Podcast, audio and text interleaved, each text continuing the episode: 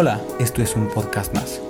Mi nombre es Guillermo Rivera y durante este programa de entrevista hablo con gente que todos los días hace cosas ordinarias para lograr cosas extraordinarias. Acompáñanos.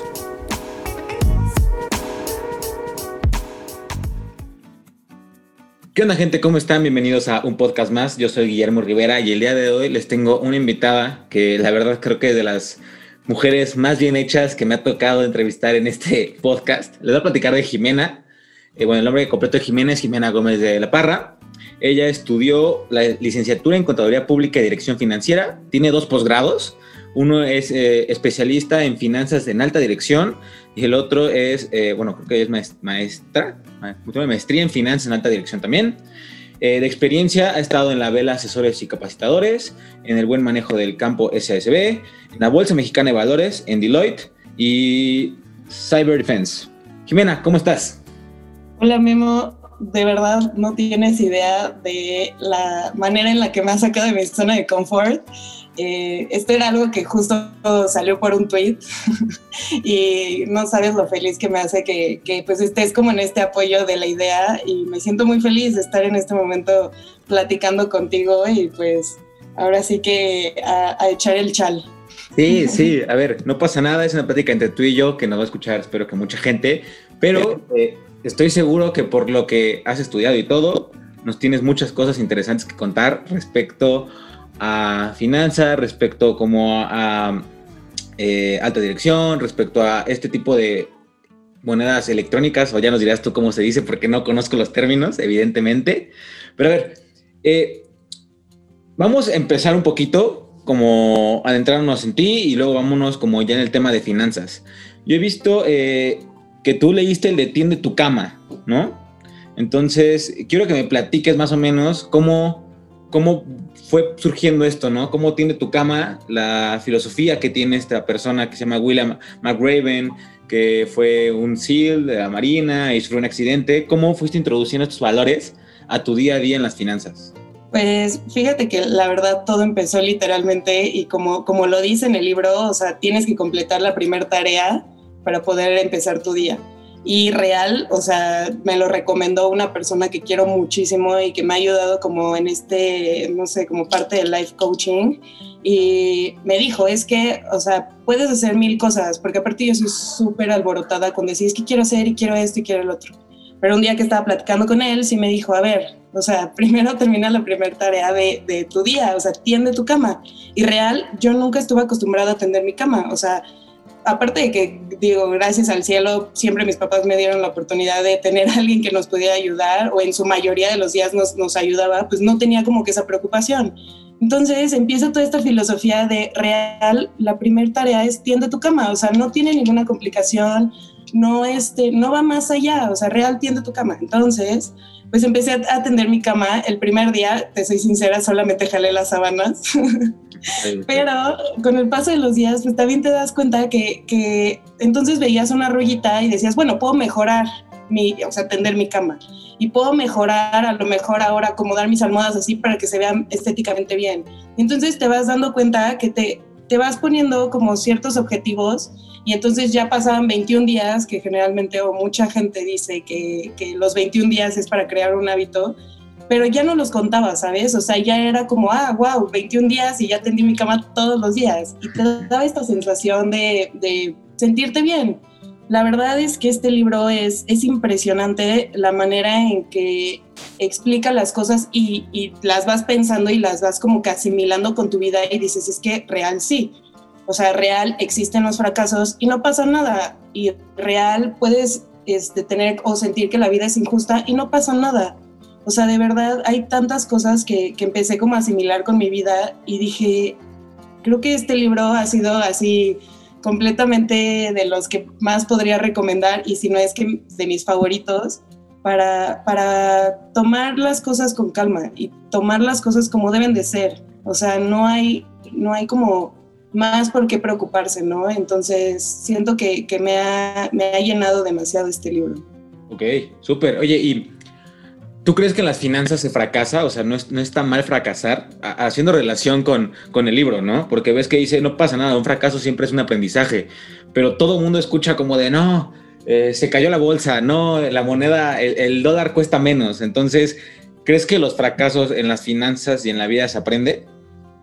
Completamente. O sea, creo que de lo de, bueno, parte o gran parte o gran pilar de las finanzas son las crisis, por ejemplo. Y las crisis a grandes rasgos pues son fracasos, o sea, y lo podemos ver a lo mejor el super ejemplo, por así decirlo, más reciente, o sea, la crisis hipotecaria del 2008 en Estados Unidos, fue un fracaso porque la gente no analizó bien o la gente no quería analizar bien. Entonces, siento que sí, yo la verdad eh, creo que el fracaso es parte del riesgo y el riesgo nunca se puede eh, pues eliminar, o sea, se tiene que mitigar y entre más información tengas, evidentemente vas a ser mucho más acertado. Pero creo que el primer paso es justo arriesgar y estar consciente de que existe el fracaso y no pasa nada.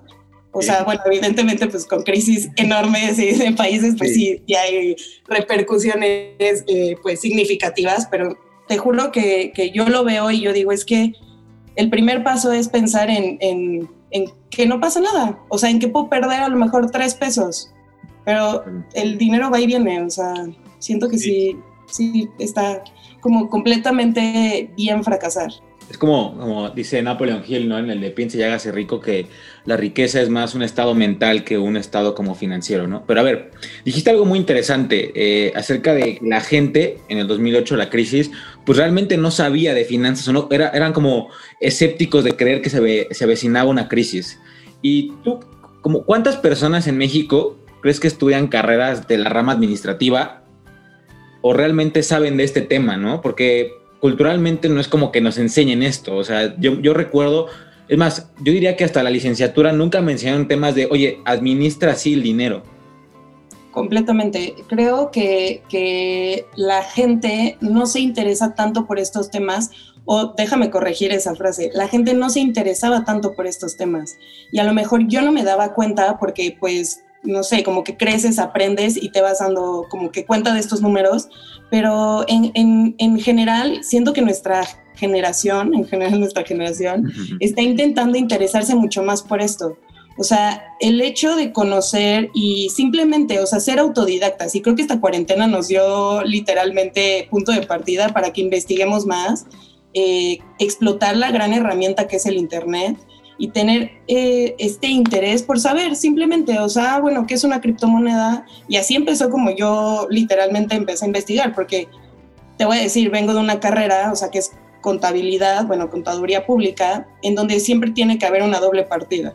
Entonces, mucha gente nos cataloga como, como gente cuadrada y tiene sentido porque realmente todo tiene, o sea, digo, estamos hablando de dinero, entonces, como que todas nuestras áreas de, expertise o de, desempeño, no puedes decir, o sea, ir por la vida y decir, ah, me faltó un millón, ¿sabes? siempre tiene que estar todo bajo una trazabilidad correcta.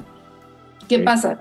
Que entonces, eh, cuando tú, tú empiezas como que a interesarte un poco más allá de lo que es conta, a interesarte un poco más allá de lo que es finanzas y, me, y, regreso al punto, me he dado cuenta que muchas personas que están en mi círculo, en mis redes, me dicen, oye, ¿cómo puedo hacer para invertir? Porque entonces ya tienen esa espinita, o sea, ya, ya les están haciendo este, este interés por hacer más dinero, porque realmente no es, o sea, digo, tú o en general la gente no busca este, saber de esto eh, por tener menos dinero o, o algún otro tema, o sea, simplemente buscas tener más dinero o cuidar tu dinero, que también es súper relevante eh, conocer finanzas personales, eh, leer libros que te puedan dar puntos de partida para, para, tomar decisiones. Entonces creo que es muy, muy importante cómo la gente, eh, por esa espinita, pueden empezar a leer sobre otros temas. Claro, oye, dijiste otra, otro, otro tema que habíamos dicho que sería bueno tocar, lo de finanzas personales, ¿no? O sea, puede ser que tal vez especialistas dicen que gasta menos de lo que ganas, ¿no? Evidentemente, pero nadie te enseña a gastar menos de lo que ganas, porque de repente, no sé si a ti te pasa, pero a mí veo amigos que dicen, güey, vámonos de viaje y aunque yo gane menos, me quiero ir con él y estoy gastando más de lo que gano.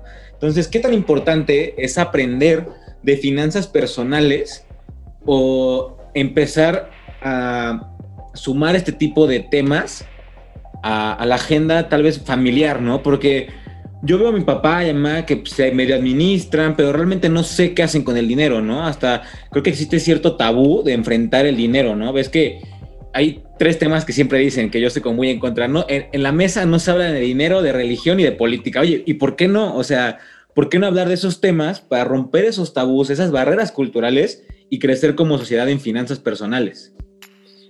Fíjate que siento que influye también mucho la cultura mexicana. Y, no, o sea, no le estoy, este, o sea, no le estoy diciendo como algo negativo, simplemente es algo con lo que hemos crecido y siento que es algo que, que, podríamos cambiar y justo estamos como en el punto, en la generación en la que podemos hacer un cambio para nuestros, nuestros hijos. ¿Por qué digo esto? Porque estamos muy acostumbrados a justo, o sea, tienes tres pesos en la bolsa, vas y te gastas cinco, porque entonces tenemos todo el sistema bancario que nos permite tener créditos y decir, ah, bueno, pero si gano tres, este mes tengo tres, pero el siguiente voy a tener otros tres, y ya sabes, como que empezar a hacer estas, estas cuentas mentales que mi mamá muy bien diría es ordeñar la vaca antes de tenerla, ¿no? Entonces, creo que, creo que sí es muy importante, o más bien sería muy relevante que este tipo de temas literal existieran como estos libros de eh, los de Cubole. Estaría increíble que existiera uno que te enseñara de, de finanzas, de ahorro. Y te voy a ser sincera, la verdad es que también cuando estás joven, y bueno, me refiero a joven como más pequeño, realmente no te interesas por estos temas. O sea, realmente te es relevante el, pensar, ah, bueno, es que este, puedo ahorrar un peso de mi domingo. O, digo, lo haces más sobre prueba y error, ¿no? O sea, cuando tienes un objetivo, y creo que eso también es súper relevante tenerlo en la vida. O sea, cuando tienes objetivos y dices, ah, bueno, me quiero comprar no sé, este, tal juguete, bueno, antes eran juguetes, a lo mejor ahora son videojuegos, pero cuando pensabas y decías, es que quiero comprarme este juguete, pero, pero no sé, cuesta 20 pesos y a mí me dan, no sé, este, dos pesos por domingo, pues entonces teniendo un objetivo es mucho más sencillo llegar a, eso, pero no te lo enseñan desde chiquito, entonces creo que estamos justo en el momento ideal para poder... Eh, pues hacer un cambio en la cultura, o sea, poder empezar a tener este, y, estas ideas de, es bueno ahorrar, que sí es difícil porque al final también siento que somos eh, la generación que más nos gusta, este, siento que las experiencias valen mucho más que lo material, ¿no? Porque a lo mejor en generaciones anteriores le daban más peso a, a decir, ah, bueno, pues es que, no sé, voy a tener una casa y voy a sacar un crédito y voy a pagar 10 mil pesos mensuales, pero voy a tener una casa. Y ahorita no, o sea, ahorita siento que nosotros, y yo hablo más bien por mí, en donde digo, bueno, o sea, yo prefiero pagar un viaje en donde me va a dejar experiencia, en donde a lo mejor voy a conocer gente, en donde a lo mejor voy a hacer conexiones, en donde, ¿sabes? Entonces le estamos dando mucho más valor a este tipo de, de, pues, aspectos en la vida. Es complicado, pero nunca como quitar eh, la vista de ese, de ese punto final. O sea, de, bueno, podemos ahorrar y entonces me va a ir mejor en el siguiente viaje. ¿Sabes? Entonces siento que sí es súper relevante este tema. Tal vez dices que, que, como cultura no vemos el panorama en general, ¿no? Si no buscamos la inmediatez de quiero la experiencia hoy y ya después me preocupo en cinco años qué va a pasar, ¿no? Completamente. y, no crees que sería bueno también empezar, ves que dicen que debería de entrar la psicología o terapias a la canasta básica, por así llamemos, de experiencia, ¿no? ¿No crees que el tema de tener a tu contador, a tu financiero de cabecera también sería muy importante? ¿Y por qué, por qué te digo esto? O sea, yo he visto que, que algunos contadores o, o, gente menosprecia como el valor de especialización de la materia de finanzas personales y contaduría, ¿no? O sea, ¿cómo? Es decir, ves a gente de otras carreras dedicándose a finanzas y me ha pasado mucho, o sea, que de repente veo mercadólogos en finanzas, veo ingenieros en finanzas, veo a financieros en, marketing, ¿no? Entonces, eh, a pesar de que no saben mucho de estos temas, como tú en este caso, ¿qué tienen que hacer los contadores hoy o hacia dónde va la tendencia de un contador o alguien que se dedica a las finanzas o a la administración para seguir en el radar de la gente? O sea, hacia dónde van estas tendencias, qué tienen que aprender, cómo tienen que seguir desarrollándose. Pues siento que también es súper eh, importante considerar esto. Eh, yo soy contadora y soy financiera. Te soy sincera, mi carrera, digamos que del 100% siempre tuvo un 80%. Son 80 de conta y un 80 de, de, este, de finanzas, o pon tú 50 y 50, pero al, al final nunca tuve el 100% de solamente haber estudiado conta, solamente haber estudiado finanzas.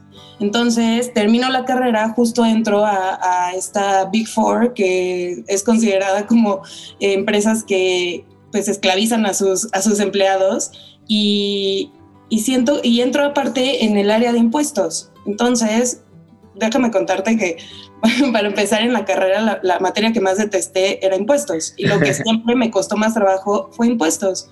Pero te das cuenta que la vida te pone pruebas y pues ni modo, digo, era una muy buena oportunidad y para ser recién egresado pues también pagaban relativamente bien. Entonces dije, bueno, voy por tres meses.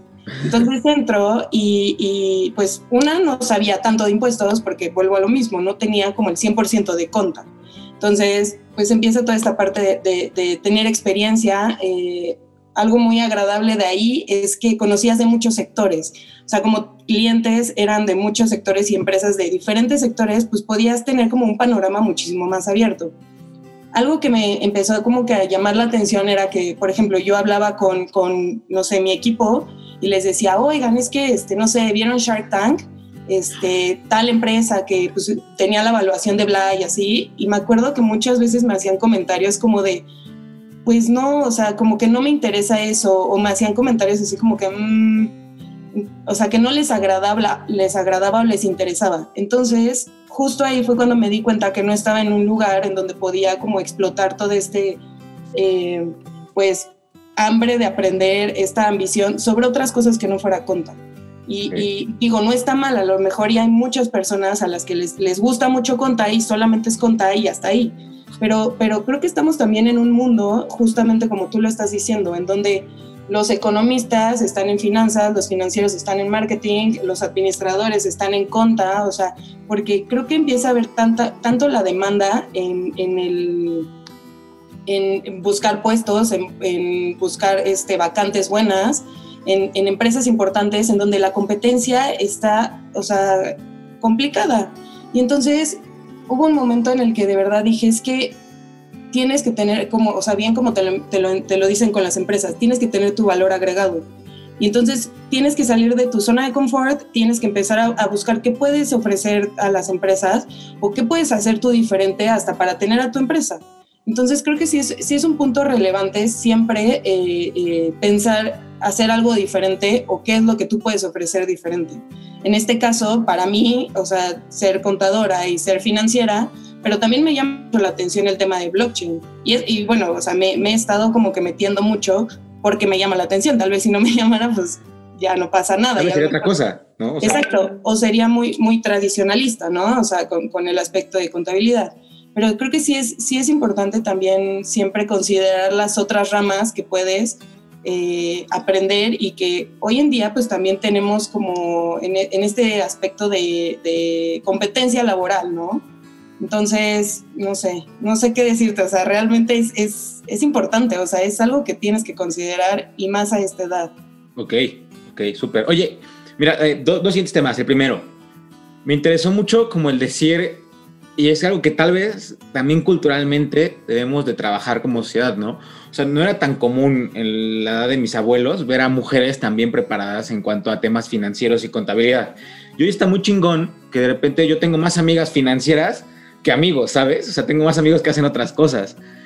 Esta, esta barrera de, de, de enfrentarte como a este reto, ¿no? Porque tal vez pues no, no, no conoce a gente realmente que, que no les dé miedo a meterse al mundo de los números, a meterse al número de los impuestos, a meterse al número realmente de, del dinero. Entonces, tú, como, como mujer y como persona, ¿cómo te fuiste introduciendo? Cómo, ¿O qué fue lo que te hizo, güey? Me gusta eso y me vale madres y voy por todo y chingas madre de América, ponle si quieres. O sea, ¿cómo le hiciste para, para decir, güey, esto es lo que quiero y voy a seguir mi sueño de ser eso? Pues siento que nunca fue un obstáculo pensar o sea, soy mujer, va a ser complicado el tema si estudio finanzas. O sea, nunca me cruzó la cabeza.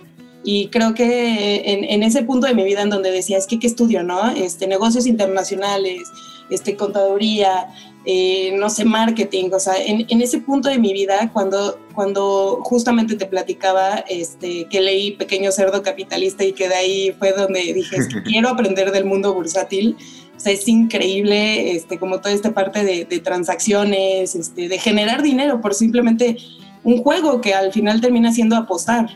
Sí, sí. Pero, pero creo, que, creo que nunca fue un obstáculo pensar eso. Eh, evidentemente, pues no sé, mucha gente te dice, te falta experiencia, pero ya no en, en, el, en el, aspecto de, de conocimiento, sino eh, yo creo que, que, he tenido buenas experiencias en los, en los trabajos. O sea, nunca me ha, me ha sido complicado ser mujer y tomar decisiones. Y creo que justo en el trabajo en el que estoy ahorita, por ejemplo, o sea, eh, eh, digo, no, creo que no te había platicado, pero eh, yo llevo toda la administración y finanzas de una startup, por así decirlo, este, porque es una pequeña empresa, este, pero mm, algo que me gusta mucho es que mi jefe da justo punto de partida a, a que yo, tomo decisiones y no, nunca ha sido un obstáculo pensar que, que porque soy mujer no lo puedo hacer.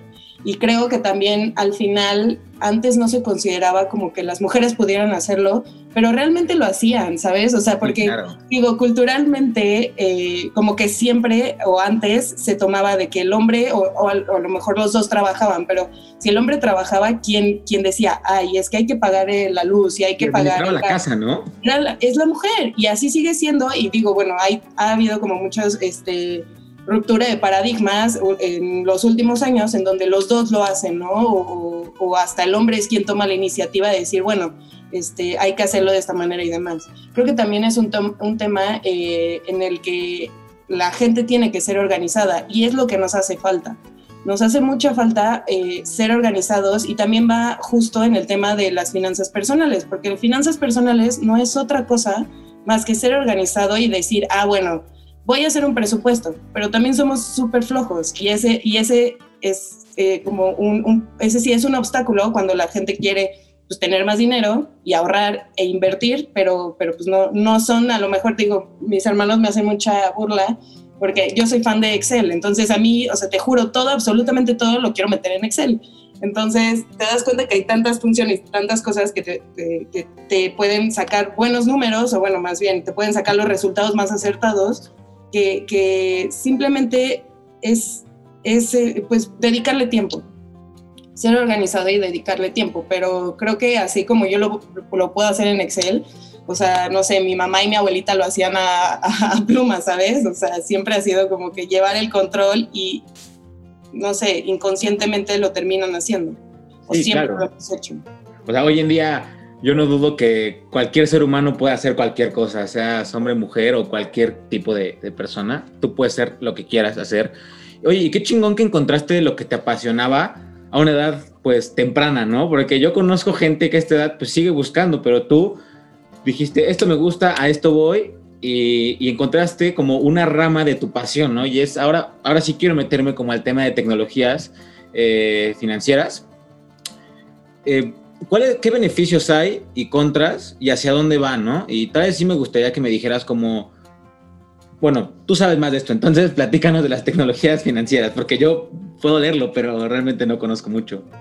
Eh, ok, bueno, la verdad es que fue complicado, o sea, porque, insisto, sí, sí tuve como que ese punto eh, o esa edad, esa etapa en la que yo decía, es que qué estudio, ¿no? Entonces ya una vez que leí Cerdo Capitalista, jijiji, jajaja, quiero finanzas, quiero, eh, bueno, Conta te da mucho base de finanzas, entonces también como que encontré esta carrera que dije, bueno, tiene las dos, voy por eso, este, pues empezamos a lo mejor, ¿qué te gusta? Primero, segundo semestre, y yo decía, o sea, sí, te juro que casi casi cada semestre cambiaba como, como a lo que me quería dedicar, ¿no? Y decía, no, este, ahora quiero conta gubernamental. Y luego al siguiente semestre, no, ahora quiero este, irme al tema de, de este, sustentabilidad, por ejemplo, que también está muy fuerte, ¿no?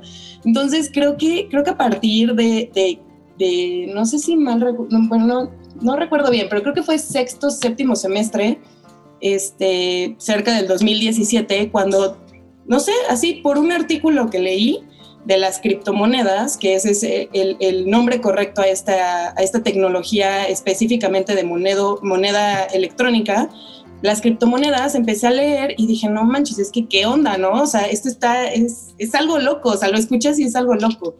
Entonces, este, pues era a principio de 2017, yo empecé a leer y ya casi terminaba este, mi, mi, carrera, entonces yo dije, no, voy a hacer una tesis de esto, este, voy a empezar a leer, no sé qué. Empecé a leer, empecé a investigar y, y te das cuenta que, que, esta tecnología realmente es, es, el punto de partida y yo, y yo lo descubrí 10 años después. Para darte un poco de contexto de cómo es que esto este, sucede, eh, bueno, justamente va mucho de la mano de la tecnología, bueno, de la, este, perdón, de la crisis hipotecaria del 2008 en Estados Unidos, en donde existe esta eh, desconfianza por, por, los líderes, que en ese caso eh, eh, pues eran las calificadoras. Lo que hace una, una, calificadora pues realmente es decir, ah, ok, Memo, tus ingresos son estos, tus egresos son estos, para mí tú tienes un nivel de pago, no sé, este, se les llaman AAA, AA. Si alguna vez viste el logo de Wall Street, podrás recordar que hablaban justamente en estos términos, ¿no? Sí, es, como eh, la calificación que le dan a los países, ¿no? México hoy es AAA, México es B y así vas decayendo, depende de las decisiones que tomes, ¿no? Justamente. Entonces, lo que, lo que pasó en este, en este caso es que existía un instrumento financiero que se basaba en el que la gente eh, iba a pagar sus hipotecas. Entonces, decían, ah, sí, si tú compras este instrumento financiero, o sea, tiene, por ejemplo, en ese caso, este, no sé, doble A, y sí vas a ganar si, si le apuestas a eso, ¿no? A que la gente va a pagar sus hipotecas. Entonces empieza desde el 2006, 2007, o sea, una persona que empezó como a investigar los números y decía, es que, ¿cómo le pueden seguir dando una calificación buena de pago cuando la gente no está pagando sus hipotecas y cuando la gente no está teniendo dinero? Entonces, eh, pues empieza, empieza todo este, este tema de la crisis y en el 2008 revienta. Eh, muchos bancos, pues ahora sí que se quedaron con deudas porque vendían estos instrumentos de que, o sea, alguien le apostó a que la gente no iba a pagar sus hipotecas. Entonces, este, empieza, empieza esta, esta crisis y, y, como que lo posterior a, pues es esta desconfianza a las calificadoras, porque pues esa, esa era su chamba. O sea, su chamba realmente era dar una calificación lo más acertada y, la gente apostaba eh, con, ese, con esas calificaciones. Entonces, bueno, en el, eh, justamente en el 2008 eh, empieza todo este tema también de las criptomonedas con una persona que yo te lo, te, lo, te lo escribí el otro día, pero es un misterio. Es un misterio porque existe, existen teorías de que se llama Satoshi Nakamoto, la persona que creó la criptomoneda, eh, pero realmente, realmente no lo, nadie lo conoce. O sea, nadie lo ha encontrado, nadie, o sea, absolutamente no pasa nada con las criptomonedas hasta el punto en el que existe un, un white paper en donde describe toda la tecnología de blockchain que, digamos, o para el entendimiento este, fácil, pues es como la plataforma de cómo funciona la criptomoneda. Entonces, blockchain es una cosa, criptomonedas es otra. Eh, toda, esta herramienta que, que empieza como a, romper literalmente paradigmas, eh, pues la gente evidentemente, así como yo cuando leí esto y decía es que está loco, la gente no, no le daba la confianza que era, ¿no? Entonces se empieza a, partir de ahí a desarrollar todo el tema de, de, blockchain, eh, digo, hasta para otros temas que no solamente sean las monedas o criptomonedas, sino en, el sector público, en el sector privado, que hoy en día y que en ese momento, en el 2017, cuando yo empecé a leer, o sea, ya habían pasado 10 años, ¿sabes? Y yo apenas estaba descubriendo. Entonces, creo que, creo que toda la, tecnología que hoy en día existe, digo, nos falta muchísimo y nos falta, eh, hablo eh, globalmente, o sea, porque hay países que ya tienen más desarrollada esta tecnología para, para pues cumplir necesidades de las empresas que no sabían que, tenían, pero... Eh, Jimé, pero vámonos un poquito antes, o sea, como, ¿qué es el blockchain? ¿Cómo lo definirías? ¿Cómo funciona y, quién lo usa, no? Porque para introducir a la gente como realmente este término. Sí, no, perdón, perdón. Eh, bueno, blockchain viene del, término, o más bien, de la traducción cadena de bloques. Ok. Entonces, eh, digamos que a grandes rasgos es una red es, es, un conjunto de personas que, que tienen eh, pues la responsabilidad de, de, aceptar o no que se agregue un bloque a, a la cadena. Y literalmente, o sea, es, es, una cadena, solamente que cada bloque lo que tiene es eh, una combinación binaria encriptada de una transacción. En este caso, y con el ejemplo de las criptomonedas, es, eh, por ejemplo, si yo te voy a comprar a ti un Bitcoin, eso sería una transacción que se agregaría a la cadena de bloques. Lo que se puede decir que la cadena de bloques tiene como beneficio es que no, o sea, todos tienen que estar de acuerdo, todas las personas de esa red tienen que estar de acuerdo de que sí se va a agregar ese bloque. Entonces, ¿qué pasa aquí? Y por qué ponía el ejemplo justamente de, la crisis, que no estás dejando la responsabilidad únicamente a una persona. Aquí empiezas a, dejar que exista, pues hasta cierto punto es una democracia eh, en donde la gente tiene que estar de acuerdo y con la gente me refiero al 51% de esa red. Entonces, eh, digo, fuera de que son bloques encriptados de transacciones, eh, a grandes rasgos, esa es, la, esa es la blockchain. O sea, la blockchain lo que te da como beneficio es, una, que vas a tener trazabilidad porque todo queda registrado. Dos, hay veracidad, porque si el 51% está, está de acuerdo, quiere decir que entonces es algo que se podría tomar como correcto. Ok. Y tres, pues que tienes esta, este como double check, por así decirlo, o sea, porque entonces no es como que solo Memo miente, ¿sabes? Sino el 51% mentirían. Entonces tiene esos beneficios. Ok, entonces sería como, ahora existen contrapesos o alineamientos, ¿no? O sea, por lo que entendí es trazabilidad, tú vas a poder ver de, güey, Memo la cagó en ese punto, ¿no? O sea, técnicamente, por así decirlo, de, en el 2018 Memo la cagó ahí, y no solo Memo, o sea, el 51% que lo aprobó, pues, se equivocó. O sea, ya puedes como trazar o ver la historia de por qué fracasó. Entiendo que va más o menos por ahí. Sí, exactamente. El tema aquí es que también, eh, como lo mencionaba, justo los bloques están encriptados. Entonces también existe como este, este eh, em, pues ahora sí que secreto de voto, por así decirlo, en donde tú nunca te vas a enterar que era Memo el que lo había, el que la había cagado, sino el número 00001000101, ya sabes. Entonces sí hay una trazabilidad en ese aspecto, pero, eh, pero sí también hay discreción, por así decirlo. De hecho, ese es otro de los temas que, este, pues a blockchain y a las criptomonedas se les ha como que tachado un poco, no se les ha dado la confianza, porque por esa misma discreción muchas veces o en, o en diversas ocasiones se ha ocupado en el mercado negro. Entonces, como justamente no puedes saber qué Memo fue el que compró un intestino en el mercado negro, también se, se, utiliza como, como medio de pago para, para poder hacer este tipo de transacciones. Entonces tiene sus pros, pero también tiene sus contras. Una, una cosa que sí también es súper importante y digo, ya tomando en cuenta como este, este aspecto de idea de tecnología, por ejemplo, cuando las personas tienen sus cadenas de, perdón, las este, empresas tienen sus cadenas de suministro, también existe esta trazabilidad. Y entonces, evidentemente, cada, cada cadena de bloques es diferente. Existen, así como existen diferentes, este, por ejemplo, criptomonedas, o sea, existe Bitcoin, existe Ethereum, existe este, Ripple, como existen diferentes criptomonedas, también son cadenas completamente diferentes. Entonces, eh, pues hay, hay cadenas de bloques que son públicas y cadenas de bloques que son privadas.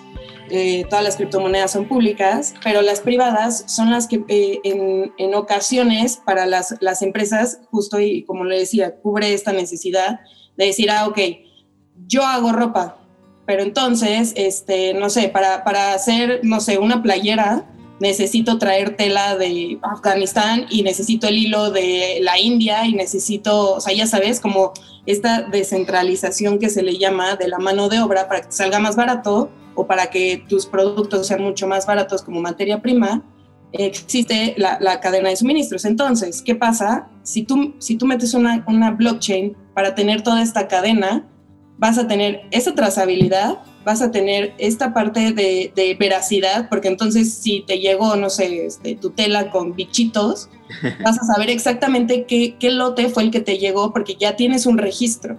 Entonces empieza a cubrir todo este tipo de necesidades para las empresas y para, para hasta para los bancos, ¿sabes? Y no sé, yo, yo, yo lo veo mucho como tema para explotar, por ejemplo, en las elecciones. Digo, ahorita pues está todo el tema de, de las elecciones de Estados Unidos y, creo que podría ser un claro ejemplo de uso, ¿no? Eh, que, que existiera una cadena de bloques en donde existiera el double check que, no sé, estuvieron peleando, por ejemplo, que había muchos votos que se hicieron electrónicamente pero también muchos se hicieron físicos y entonces estaban viendo si a lo mejor había como este dobleteo de votos, este... Digitales y físicos. Exactamente. Imagínate que, que existiera una, una cadena de bloques que a pesar de que se haga el conteo por el gobierno, bla, bla, bla, también tenemos el double check de, de, pues, de una cadena de bloques en donde toda la gente va a decir, o el 51% va a decir si es correcto o no es correcto. Ok, okay qué chingón. sí, hay, hay, hay muchos puntos de partida para explotar como, como tecnología y creo que en algún punto te lo, te lo comenté, o sea, a mí me gusta el tema de criptomonedas, pero realmente lo, o sea, lo apasionante de todo esto pues es blockchain, o sea, es, es la tecnología y los diferentes usos para, para explotarlo y que todos estamos así como, literalmente me imagino como no sé, cuando los cavernícolas descubrieron el fuego, ¿sabes? O sea, digo, me fui a un extremo, pero a ese, a ese nivel yo me siento, o sea, cada vez que investigo, que leo, este, que, que descubro todos estos puntos, que digo, es que neta, es, es increíble, o sea, es increíble. Ok, oye, antes de seguir con la, con la parte de Bitcoin, que también me interesa, ¿qué, qué le recomendarías a alguien que está tan, o sea, que encuentra lo que le apasiona, pero no sabe por dónde irse? Porque yo te escucho hablar y escucho así que te emociona, que te platicas y de verdad, si pudieran verla en la pantalla, sonríe, te platica y, todo, Jimé. Pero, ¿qué le recomendarías? no? Porque hay gente que tal vez encuentra algo y aunque sea muy raro o que esté en pañales o que sea como descubrir el fuego de los cavernícolas, ¿tú qué le recomendarías a alguien, no? Que, que encuentra esta área o este tema que le apasiona y no sabe cómo por dónde irse. Fíjate que, justo el tema de, blockchain ha sido complicado porque digamos que a la fecha ni siquiera hay tanta información verdadera o hay tanta información también basura en, el Internet en donde este, hasta las fake news te pueden influir y más cuando estás investigando. Entonces creo que cuando algo le apasiona a, una persona, eh, pues realmente te sientes invencible. O sea, te sientes de esta manera en que, que eh, no sé, que el Internet puede ser una herramienta tan poderosa que hasta te vuelves autodidacta. Yo la verdad eh, creo que hasta que empecé a leer de esto no comprendía lo que era sentirse apasionado por algo. O sea, yo veía a mis hermanos y mis hermanos, porque tengo un hermano y una hermana, y mi hermano eh, pues siempre le gustaban los coches, estudió mecánica, o sea, siempre he estado muy metido en eso, ¿no? Mi hermana así desde chiquita le gustaba hacer de, comer y, este, y siempre fue apasionada de eso. Entonces yo también me sentí en ese punto en el que decía, ¿y, en qué momento yo me voy a sentir este, apasionada por cargar y abonar, ¿no? O sea, ¿en qué, ¿en qué momento sucede esto? Pero creo que también, y volvemos al punto, siempre es importante considerar que no vas a poder evitar el, el, el o sea, el riesgo, ¿no? O sea, nunca lo puedes evitar, pero sí lo puedes mitigar y, depende de en qué, en qué aspecto lo estés hablando, pero es el arriesgarte a hacer las cosas, a salir de tu zona de confort, a, empezar en este punto de, de, decir, pues sí me gusta, porque aparte yo te voy a decir algo, o sea, yo con mi familia les platico y, o sea, me dan la media vuelta y se van, o sea, no, no es que no les interese, pero realmente no es algo que a ellos, o sea, les, como que aparte pues ya cada domingo les da flojera, ¿no? Y, y, y, yo puedo hablar cada domingo y no, no me va a pasar nada, pero siempre, este, como que algo que a ellos no, no sentían como, ah, bueno, pues voy a ser apasionada de justamente la contabilidad o de impuestos, algo que ya conocen, es, no sé, votar por eso, siempre, o sea, tirarle a eso. Eh, yo creo que siempre recomendaría ser em, coherente con tus ideales, eh, como que no, no, este, no fallarte en ese aspecto, ¿no? Y, digo fallarte porque a lo mejor yo pude haber dicho, no, pues ya me quedo en impuestos, este, pues me pagan bien, eh, pues ya aquí, ¿no? O sea, nadie le está tirando a, blockchain, este, ¿qué más, no? Entonces creo que siempre es, es, es ser coherente con tus ideales, o sea, es eso, completamente. Bueno, ya regresando al tema, eh, para ir cerrando como esta conversación de las tecnologías financieras, ¿qué es, qué es el Bitcoin y qué, eh, qué diferencias hay entre el dinero tradicional y el dinero digital, ¿no? Creo que son dos preguntas que todo mundo que conozco me dice, güey, es que he escuchado de, del Bitcoin y eso, pero pues ni idea, ¿no? Creo que ese, siempre ha sido, o más bien, eh, lo que más me ha llamado la, atención como de, desarrollar en una investigación justo es esta comparación, ¿no? Del fiat currency, que, es conocido como el, dinero tradicional, con, con, eh, con el aspecto de, de, las criptomonedas. Y creo que, que todo se basa, y, si regresamos como que a la historia literalmente de los incas, en donde hacían estas transacciones, ya sabes, de cacao y, este, y plumas de pavo real y, y, todo este tema, este, pues parte de ahí. O sea, literalmente, ¿qué, ¿qué era lo que los incas en su momento decían? Ah, pues es que yo tengo, no sé, este, un caballo, pero pues tú tienes 40 gallinas ¿cómo vamos a evaluar que un caballo no es igual a una gallina? Tenía que haber como que un, un, medio de cambio. Entonces, por eso decían, ah, ok, yo le voy a dar el valor a mi caballo de, no sé, este, cinco plumas de pavo real.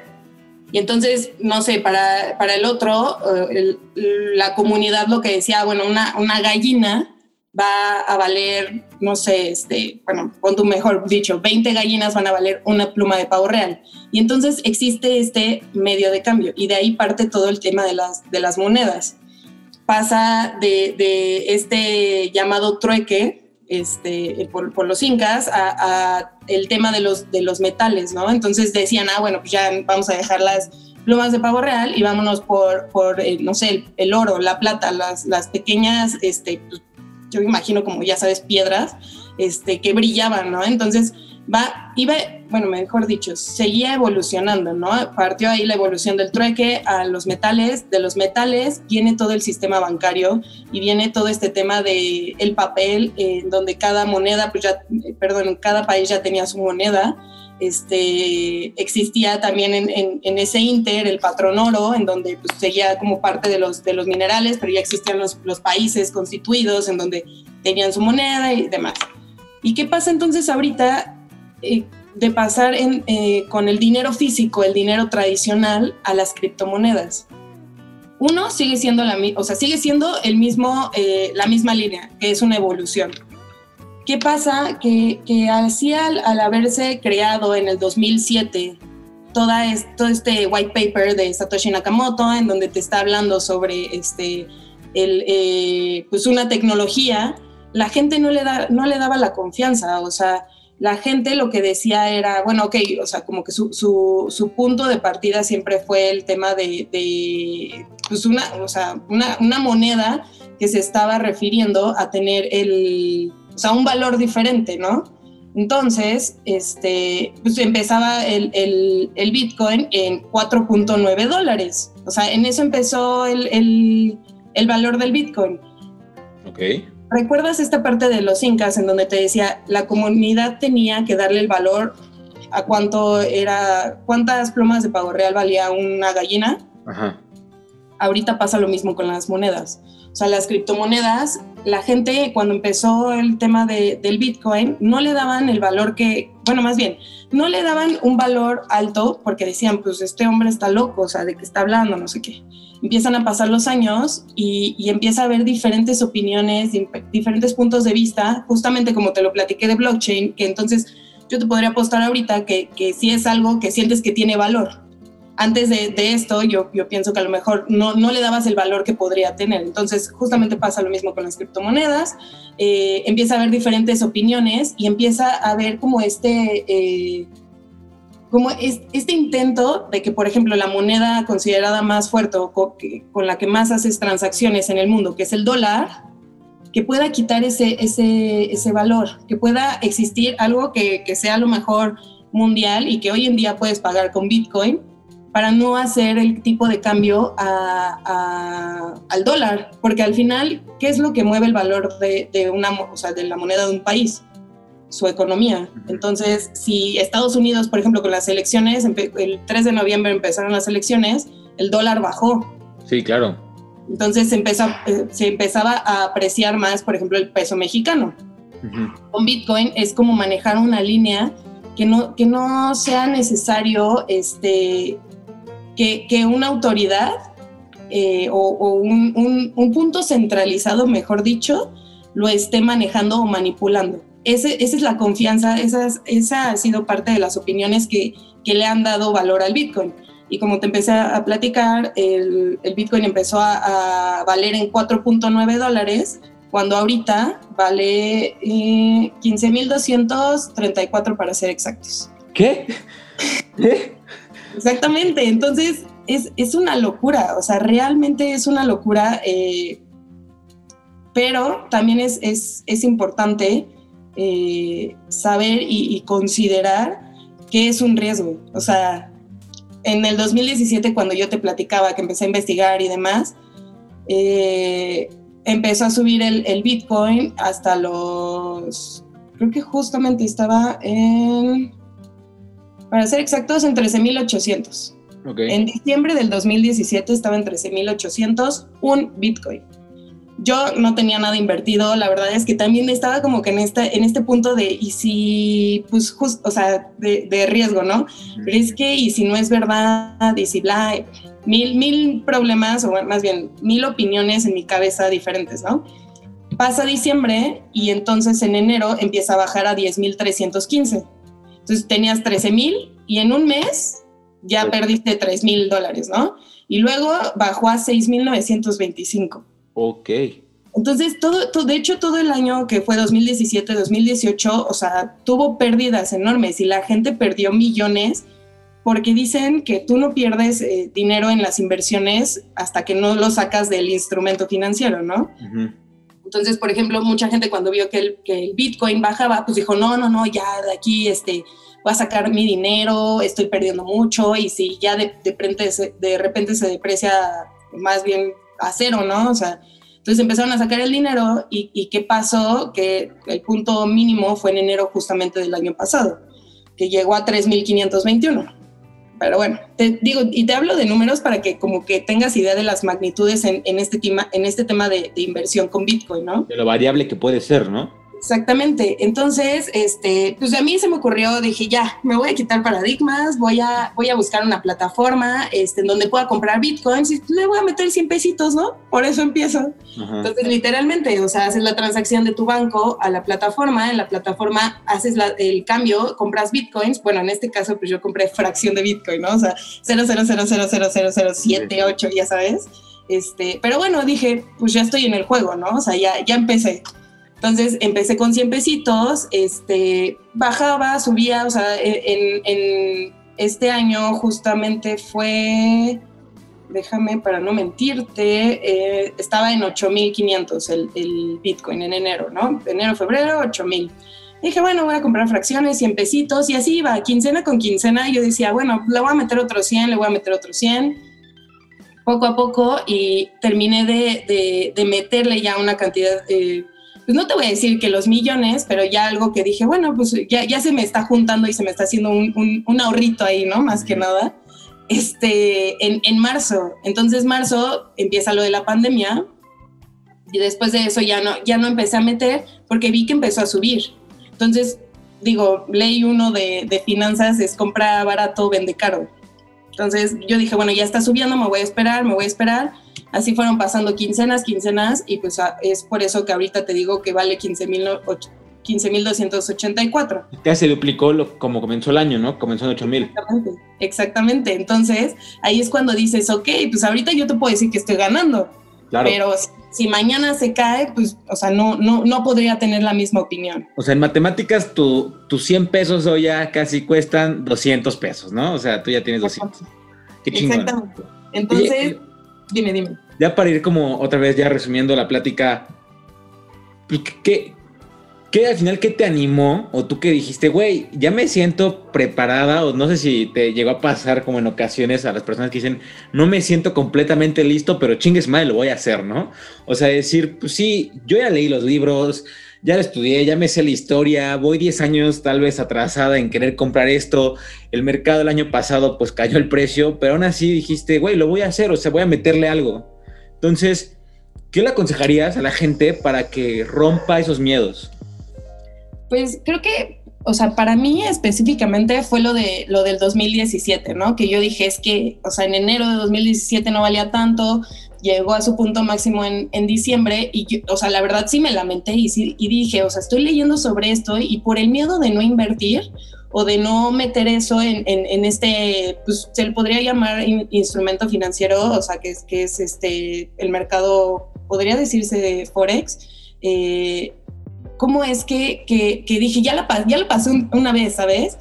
Y, creo que también es, es importante considerar que, que, cuando nosotros tenemos un ingreso, siempre o lo, lo, ideal es considerarlo de la siguiente forma. El 50% de tus ingresos debería de ser para gastos básicos, el 20% para ahorros y el 30% para tus gastos personales. O sea, siempre es importante considerar que, que tienes que ahorrar. Y, y, voy a lo siguiente porque en el momento en, el, en, en, que en marzo de este año que yo dije, ah, voy a meter 100 pesos, pues digamos que no, o sea, no estoy en, un, en una posición en donde tenga, por ejemplo, digo, gracias al cielo y todavía no, pero que tenga que pagar renta, ¿no? Entonces se podría decir que esos 100 pesos me sobraban. Esos 100 pesos me los puedo haber gastado a lo mejor en un café y un panini, pero dije, bueno, pues voy a, voy a, voy a tomar la iniciativa de, de, intentarlo. Y también piensas en el riesgo y en el peor de los escenarios. ¿Qué era lo peor? Que perdiera mis 100 pesos.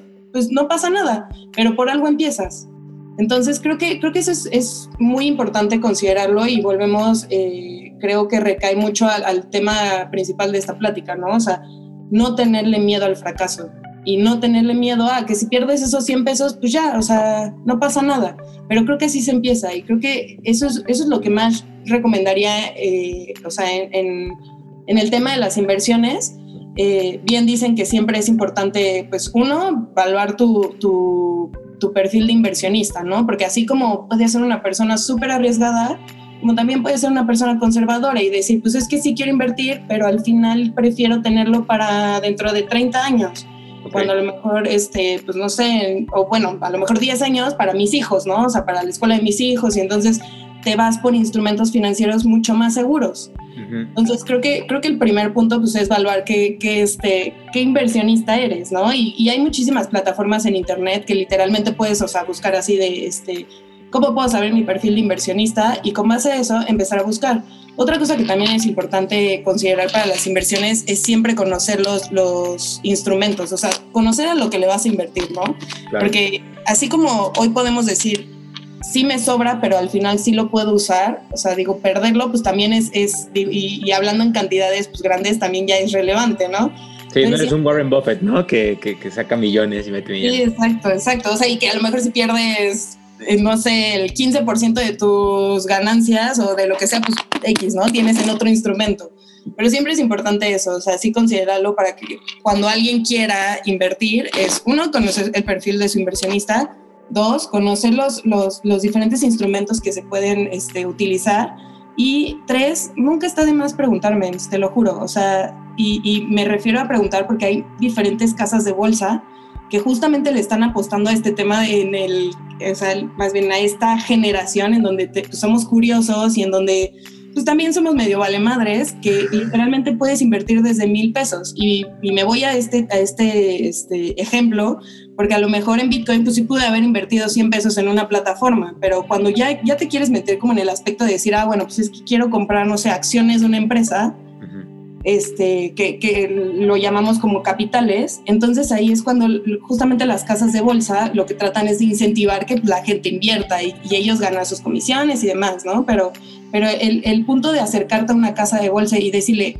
o sea, literal, levantar el teléfono o mandarle un, este, un mensaje directo a su red social o lo que sea, y decirle, oye, este, de qué manera puedo este, invertir, ¿no? Y te juro que la, o sea, la gente que trabaja ahí es encantada de, de, de, una, incentivar y dos, guiar a las personas.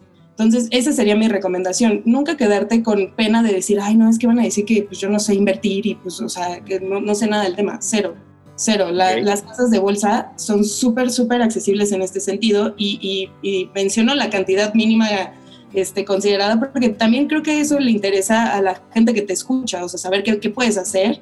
Este, y desde mil pesos puedes entrar a cualquier casa de bolsa, bueno, no cualquiera, pero la mayoría ya están aceptando ese, ese mínimo de inversión.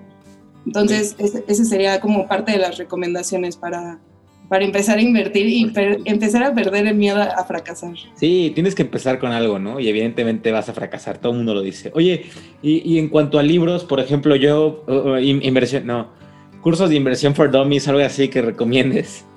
Pues creo que el básico, básico y que es más entendible y que digo, yo lo leí terminando la prepa, fue el de Pequeño Cerdo Capitalista. Es muy técnico, pero también al mismo tiempo te da mucho eh, punto de partida para entender. O sea, sí, sí es básico, básico, para, para, entender las inversiones y te habla de muchos instrumentos financieros. Hoy, hoy en día creo que no he leído alguno que no sea tan técnico, por ejemplo, de blockchain o de criptomonedas. O sea, es más como de artículos, este, muchos eh, bancos, o sea, digo, no sé, no sé si, si, sería ideal decir que bancos, pero muchos bancos sacan muchos artículos, este, mucha información en donde tú puedes ir entendiendo. Pero, pero así, súper básico de inversiones, creo que Pequeño Cerdo Capitalista es, es, es esencial. Y, y, tiende tu cama. Ahí tiende tu cama, sí, claro. O sea, te lo juro, ese también es básico, pero para la vida. Y, la verdad es que te voy a ser sincera, hoy me siento eh, muy plena de pensar en, en, en, cómo puedes ir complementando eh, tú, o sea, tú como persona, como humano, como este, pues literalmente como humano. ¿Cómo puedes ir eh, siendo o pasar de una persona, pues sí, que sabe mucho técnico y que a lo mejor este, pues la apasiona y demás, pero también está todo este, todo este tema entre inteligencia emocional, entre, este, no sé, como ser humano, o sea, ¿sabes? Y, me, costó, me costó un poco comprenderlo porque así como soy apasionada y te decía que soy muy comprometida con mi trabajo, eh, justamente cuando trabajaba en una Big Four eh, y era muy esclavizante el tiempo, yo llegaba a ser muy grosera con mi familia. O sea, yo llegaba a decir, es que tengo que terminar esto, no me hables y demás. Entonces, este tipo de libros y este tipo de apoyos te van dando un punto de partida para decir, ok, soy apasionada, soy comprometida, soy responsable, pero pues también está tu familia y tu familia siempre va a estar eh, siendo el soporte, porque así aunque ellos eh, pues a lo mejor me escuchaban una vez con blockchain y a la siguiente ya no querían, pues también siempre van a, van, a, van a estar para apoyarte y pase lo que pase y tomen la decisión que tomes, siempre están como tu backup. Entonces, eh, cuando descuidas esa parte, pues también te llegas a sentir como que un, poco mal, ¿no? O sea, te empieza a hacer esta, esta espinita de, híjole, creo que sí, sí hable muy fuerte o, o algo así que, que, al final termina siendo complicado. Entonces, creo que, creo que estos libros, este, y haciendo referencia al de Tiende tu cama, que es pequeño y muy agradable de leer, eh, son, son esenciales para complementarte como, como humano. Y creo que nunca terminamos de aprender. Entonces, digo, desde artículos, desde a lo mejor una opinión que dio tal persona, eh, siempre es importante porque, eh, como, como lo dije, y, es súper importante para finanzas, en este, o sea, bueno, más bien reflejado en este aspecto de finanzas, pero el, el, hecho de tener más información te va a llevar hacia lo más acertado. Y eso, es en la toma de decisiones y también así es en tu vida. Entonces creo que es importante no descuidar, o sea, la parte emocional, como bien lo decías, eh, que fuera como hasta, yo siento que es una inversión, o sea, cuando tú literalmente vas y hablas con un psicólogo, es una inversión para ti. Eh, todo este tema de, de pues, estar bien con tu familia, ¿no? O sea, también, también es importante porque siento que, que, al mismo tiempo de que hablo de que somos una generación muy, este, pues muy, muy acelerada en ciertos aspectos también, y tú lo dijiste, lo queremos todo rápido, entonces muchas veces llegamos a ser eh, complicados con nuestra familia porque ellos traen otro, otro chip, ¿no? O sea, traen este, otra mentalidad y luego no somos pacientes. Entonces, creo que, creo que también es importante siempre considerar que, que, pues puede serlo, o sea, no te va a pasar nada por dedicarle una hora que a lo mejor pues ya, ya habías explicado algo, pero no te das cuenta hasta que no, hasta que no lees literalmente. La mejor inversión eres tú y, estar con tus allegados. Oye, Jimena, la verdad, eh, estuvo increíble todo lo que nos dijiste. Creo que fue un golpe de información muy chingona respecto a tecnologías financieras, respecto a la cultura tal vez de finanzas, de contaduría, de administración, hacia dónde va como el mundo, nos diste como historia. Muchas gracias eh, por estar en un podcast más. Qué chingón. Y no sé si nos quieras decir algo más, si nos quieras dejar dónde te puede encontrar la gente por si te quieren preguntar de inversiones seguras o de libros. Eh, no, mil, mil gracias, Memo. Primero, o sea, la neta, insisto, ese, ese tweet creo que fue de las mejores cosas que pude haber hecho y que tú me respondieras, o sea, que hicieras como este apoyo, porque pues sí tenía ganas de, de, compartirlo con, con, la gente y creo que me gusta mucho compartir el conocimiento.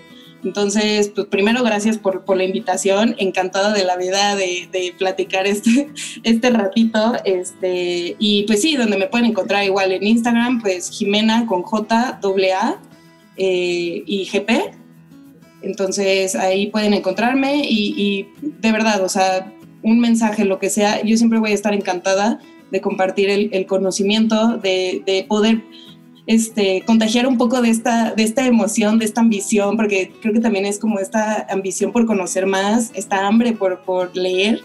Este, mil por ciento un mensaje les puedo contestar y, pues nada, pues muchas gracias. No, muchas gracias a los que nos escuchan, muchas gracias a Jimena. Esto fue un podcast más. Yo soy Guillermo y nos escuchamos a la próxima. Nos vemos.